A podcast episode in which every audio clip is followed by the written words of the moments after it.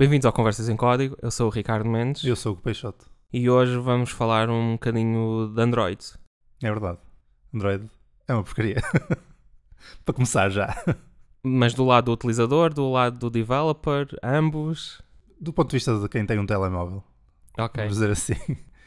Eh, Eu nunca programei para Android, acho. Nem sei como é que é muito bem eh, essa parte da experiência. Eu, eu, por acaso, aqui, há- aqui há uns dias, ia contribuir para um projeto que eu estava na esperança que fosse de Android, só que aquilo usa hum, Flutter. Ah, pois. Não sei se falamos no episódio do Matrix, porque aqui, tipo, eu queria notificações melhores, mas aquilo pá, é preciso implementar tudo de raiz e é Flutter e não sei o que. Yeah. E eu disse: Não, deixa lá, tá, para outra altura. Yeah, no, no geral, fazer development nunca tive. É uma cena que eu teria tipo o instinto de fazer, tipo fazer umas apps só para me desenrascar umas tralhas, mas é um processo um bocado chato. Tens que usar o, lá a cena dos NDKs e os SDKs e aceitar as elas do- da Google. E não, é demasiado atrito para fazer qual- qualquer coisa e eu não consigo passar isso. Portanto, e pessoalmente é, é difícil programar para Android. Mas não, não era da parte de desenvolvimento que eu, estava, que eu queria falar hoje. ok. E eu, quando estou a dizer que é uma porcaria, estou meio a brincar, meio a falar a sério. Não quer dizer que as alternativas sejam melhores. O, o meu problema principal é eu não gosto do ecossistema de telemóveis no geral. Como utilizador, é, é super desconfortável ter aqu- aquela coisa no, no- no bolso. Sem olhar para o software, estou sempre a deixar o meu telemóvel cair. Aquilo está, tudo- está sempre a partir o ecrã. Não, não sei o que fazer em relação a isso.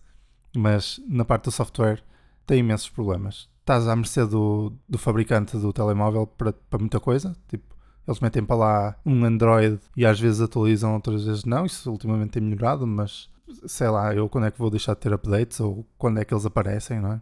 O último tel- telemóvel que eu tinha, acho que tinha de 3 em 3 meses um update. Não era mal considerado a cena, não é? Mas mesmo assim, se comparares com os computadores, não tem nada a ver. Depois eles metem-te lá apps que tu não consegues instalar, não curto nada disso. Pois é, os serviços sempre a correr al- ali por trás e, e depois, além de levares com os serviços da Google, ainda levas com os serviços da, do fabricante. É eu tenho um. Samsung e é, tenho os Google Docs, os Samsung Docs, a, a Play Store, a Samsung Store, É uma carrada de tralha. e ainda tenho que pôr o F-Droid em cima disso. Tipo, e dá para desativar algumas apps. Tipo, eu no, no meu telemóvel atual, o meu caiu uma vez a mais e já foi com caraças. E agora estou a usar um telemóvel mais antigo e nem sequer estou logged in na, na Play Store nem nada. Estou só a usar aquilo para o Matrix, basicamente, e para fazer Uhum. chamadas quando preciso. E tenho as apps todas da Google desativadas, mas há algumas que não dá. E eu sei lá o que aquilo está a fazer. Pá, eu uso o Gmail e tenho lá muita informação minha, mas o facto do telemóvel de eu não saber e nem conseguir perceber muito bem, não ser fácil descobrir o que é que aquilo está a fazer, incomoda. E mesmo ignorando isso, se usas Android, és quase obrigado a usar a Play Store. A não ser que não faças nada de especial com o telemóvel, porque imagina que usas o Slack ou eh, queres instalar o Discord ou uma app de home banking qualquer. Hum, Tens hipótese, eles não disponibilizam os APKs fora disso e alguns até se calhar precisam dos Google Services para funcionar, não é? Pois, e até mesmo que disponibilizem o APK, o utilizador tem que ser um utilizador informado porque não funciona. Yeah. Porque se- uh, tens que ir às configurações e fazer enable external sources, não sei o quê, e para isso, tipo, se vais assinar para distribuir o APK, metes na Play Store e, e pronto, não te chateias e, e tens muito mais ap- apoio logístico com as Sim. versões e assim. O, uma app que eu reparei que tem um APK disponível é o WhatsApp, porque eles querem claramente que toda a gente instale aquilo, não é? Então tem disponível tanto na Store como no site, mas muitas aplicações pá, não têm nada. E depois tens o facto da maior parte delas não ser software livre, que Pois. também é um bocado chato, porque depois não consegues perceber o que é que a app do home banking pediu-me acesso aos contactos, para quê? Se calhar é para uma coisa normal, não é? E eu até posso ler os Terms of Services, mas sei lá, é, é desconfortável. Por exemplo, no caso do, do MBWay, se eu quiser mandar dinheiro para alguém, precisa de um número de telefone, mas não consegues mandar sem dar acesso aos teus contactos, tens que ir pelos contactos, que é um bocado. Pá, não percebo o propósito. Sim, sim, é bem estranho. Tu podes. Tu podes é, é, é isso. Tu queres. eh, No outro dia estava numa loja. Ah, qual é o número? Ok. Toca a escrever o número, guardar contacto, dar um nome e era só tipo um pagamento e não vou voltar lá. E é, é um Yeah. 31. E tipo, isso era uma coisa que tu podias facilmente mudar se tivesse o. Se calhar não é facilmente, mas que dava para alguém mudar eh, para corrigir esse problema, não é? Enfim. E depois também tens outros problemas, que é não, não tens root no telemóvel. Portanto, é difícil de monitorizar o que é que está a passar ali. Se quiseres brincar um bocadinho mais, tipo já de um ponto de vista mais de, de developer, se quiseres mudar a ROM, ou seja o que for, é difícil de fazeres isso sem mandares a instalação toda com caraças. Essas coisas todas levam-me a deixar super desconfortável com ter um, um Android. E se eu tivesse um iPhone não ia ser melhor, não é? Ia ser obviamente pior. Um não ia bocadinho. ter limitações para fazer nada. um bocadinho bastante pior. Uh, já, já no macOS era, era prática, quase toda a gente disponibilizava, tipo o APK, o, o DM, DMG, Sim. uh, mas a Apple cada vez mais tem vindo a cortar, a cortar isso. De antes tu tinhas, podias escolher uh, se querias de qualquer fonte, de fontes assinadas ou só tipo da, da, da Store Da App Store, sim. sim, da App Store, mas eles, eles mudaram isso e é tipo, tens que quase ir em modo admin, tipo sudo e mudar a flag, e mesmo assim algumas não dá, tu tens que fazer o botão direito e abrir, Uhum. que é como se fosse pelo terminal, em vez Sim. de fazer duplo clique, é tão estranho. Yeah. Bom, fechando isso tudo, não é? No Yeah. telemóvel é- já está tudo fechado. Pois. Não sei se, se isso alguma vez vai mudar. Portanto, não é- não estou aqui a mandar vir com, com o Android para glorificar as alternativas, é só as coisas que me incomodam nisto. Mas isto tudo porquê? Porque eu tenho uma. Tinha, agora não, não é? Porque o meu telemóvel desfez, Sim. mas tinha uma app instalada que me dava jeito, que era sacada pela Play Store. E eu queria perceber que APIs é que aquilo usava internamente, porque não tem API nenhuma documentada e eu gostava de implementar uma alternativa àquilo, tipo, que seja na command line do, do desktop ou assim, ou mesmo até fazer uma mini app qualquer para, para Android para, para ter a mesma funcionalidade. E não estou a falar de jogos nem nada assim que seja hum, competitivo, ou seja, não é, não é uma questão de dar a volta a um sistema de pagamento, ou seja o que for, é só eu podia instalar a app, mas quero usar isto de outra forma. E é por isso que queria descobrir qual é a API da, da aplicação. Como não há documentação nenhuma, tinha aqui várias alternativas e eu nunca fiz nada disto. Foi a primeira vez que eu estive a experimentar e, spoilers, ainda não cheguei lado nenhum. Mas as duas alternativas iniciais que me eram óbvias era pegar no APK, descompilar, olhar para o código, com sorte isso funcionaria, ou tentar fazer uh, man in the middle, injetar um certificado self-signed e capturar os pedidos à, à rede todos. E por aí mais facilmente via a API até, não é? Pois. E eu experimentei, já não sei qual é que experimentei primeiro, nenhum deles funcionou, mas o de descompilar, estive a ver como é que ele funciona e, pelo visto, são APK é só um zip, praticamente. Tu extrais o zip e tens para lá uma catrefada de resources, tipo as imagens, uns JSONs, uns XMEs, whatever. E depois tens lá dois ficheirinhos que são .dex, que é onde está guardado o código executável, suponho que queira dizer Dalvik Executable, talvez. Hum, Eh, que Dalvik é a, a máquina virtual, que agora acho que eles mudaram para Android Runtime ou assim uma cena. Mas pronto, é o runtime do Android. Dalvik é mais giro. Eh, Sim, Isso é uma cidade islandesa, não é? é uma cidade, acho que é islandesa, sim. No norte. Já não sei, É das baleias. Eu acho que é das baleias. É. É, Dalvik. já não me lembro. Não sei se escreve da mesma maneira, mas. Mas é, por acaso estava a ler um bocado sobre isso e é, é uma cidade para as Islândias. Mas pronto, aquilo é, lá está, o Java é compilado para, normalmente, para uma máquina virtual de Java. Eles usam uma que é o Dalvik, que é, salvo erro, tem as mesmas semânticas, mas dá a ter algumas diferenças, não, não sei muitos detalhes.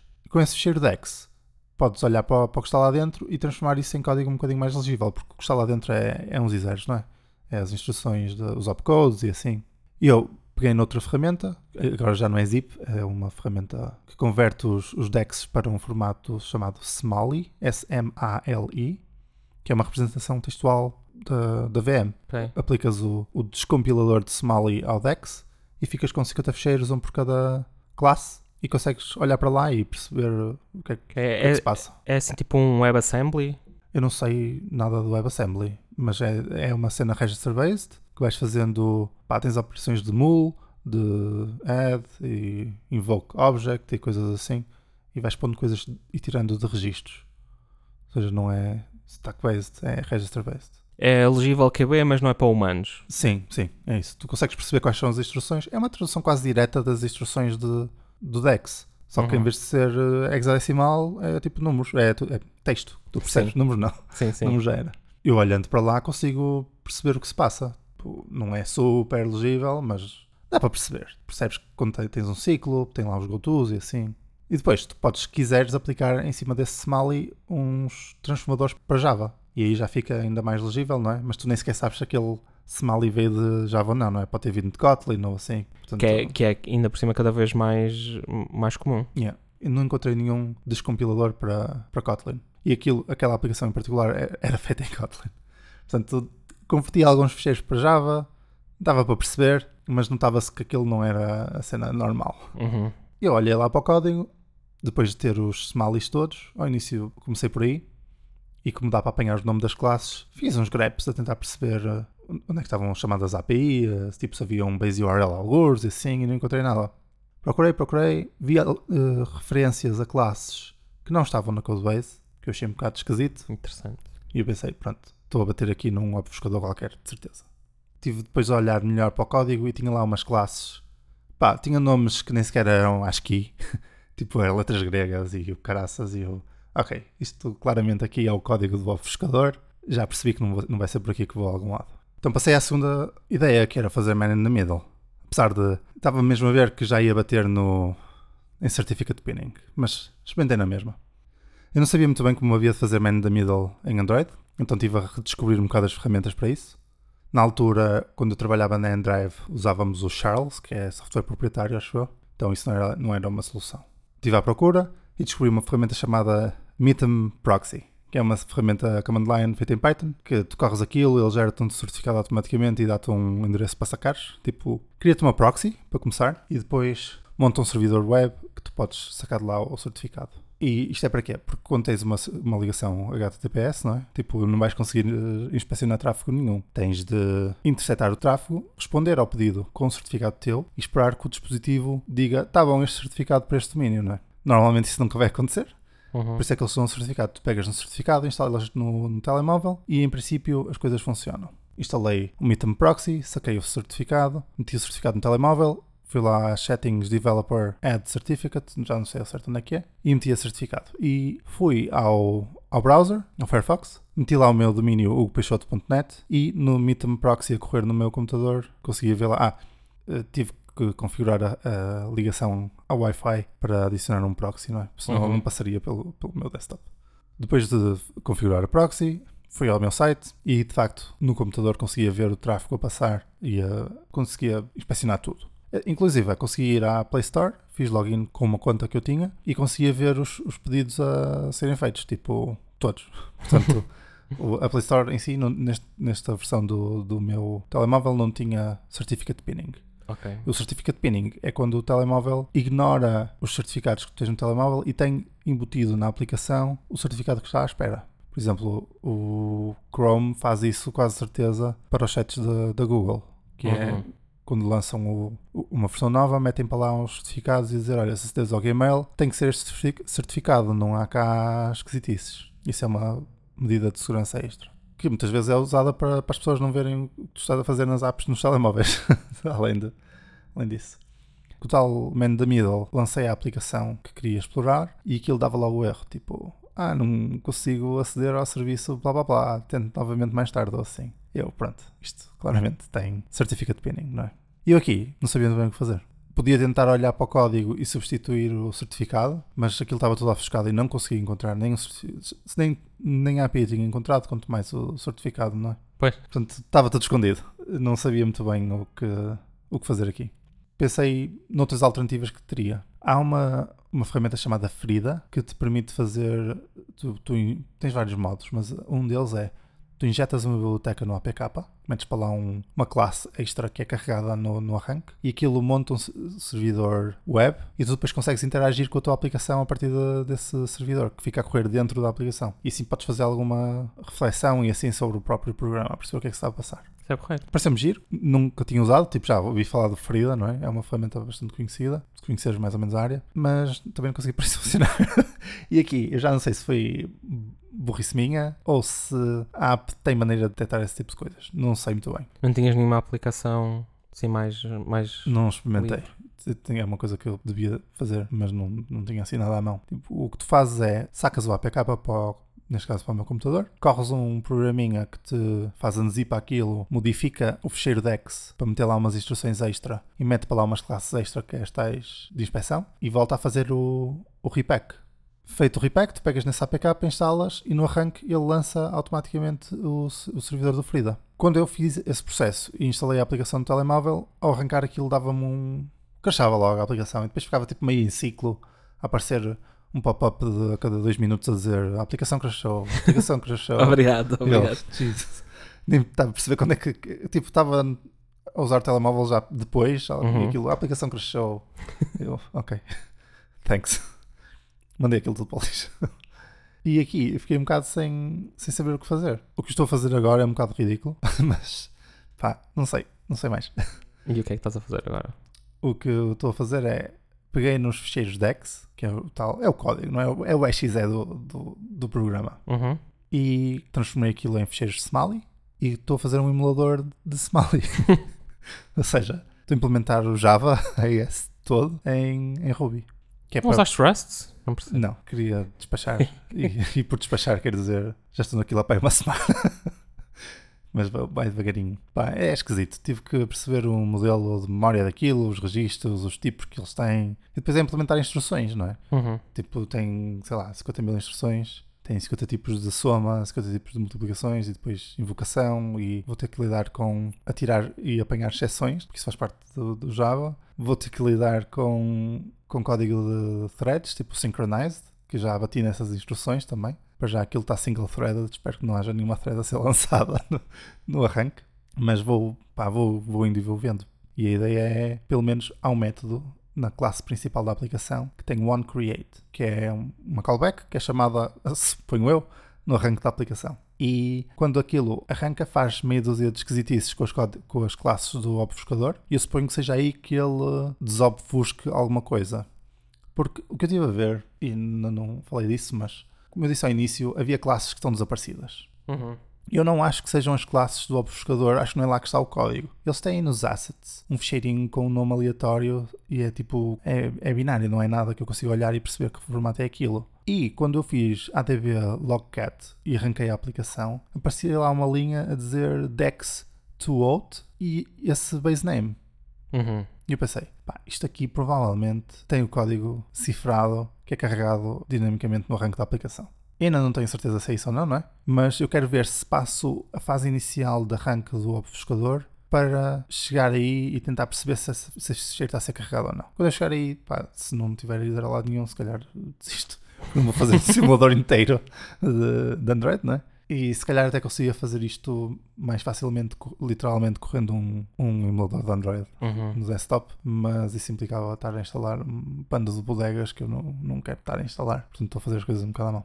E eh, gostava de chegar a algum lado com isto, mas não sei se, se vou conseguir. Tem sido uma aventura, isso então. Um bocadinho. Tipo, ao início estava a dar eh, muitas cabeçadas nas ferramentas, fazer o unpack, perceber o que eram os decks e perceber o que é que são os resources e assim, que eu não, conhecia nada disto. E agora estou só a desesperar, olhar para, para opcodes.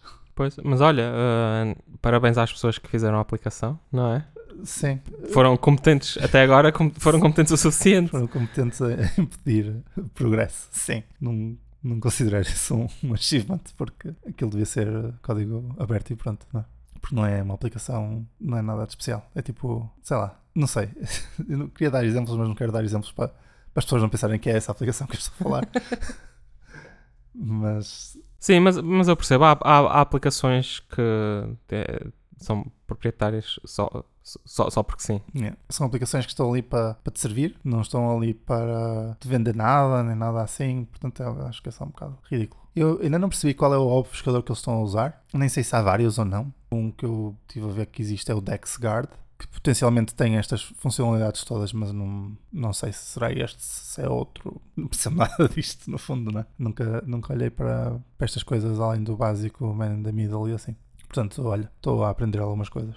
No mínimo é, é, é interessante e é um, um, um bocado diferente. Sim, é isso. É uma coisa um bocado diferente do que estou habituado. Ok, muito obrigado por partilhar a tua jornada até agora. E eh, se alguém perceber alguma coisa disto, que me ajude, por favor. Bem, umas dicas, qualquer coisa. Gostava de ter alguém com quem falar sobre, sobre esta parte. Mandem uma mensagem ou assim. Tem, temos o, o site, import.codes, temos o Twitter, Conversas PT, temos conversas em código no Masto PT, Uhum. Mastodon, ah, criado recentemente. E há, há de estar nas show notes também o, o meu Twitter, provavelmente, ou o meu site, e tem lá a informação de contacto se quiserem falar comigo diretamente sobre isto. Obrigado e até à próxima. Até à próxima.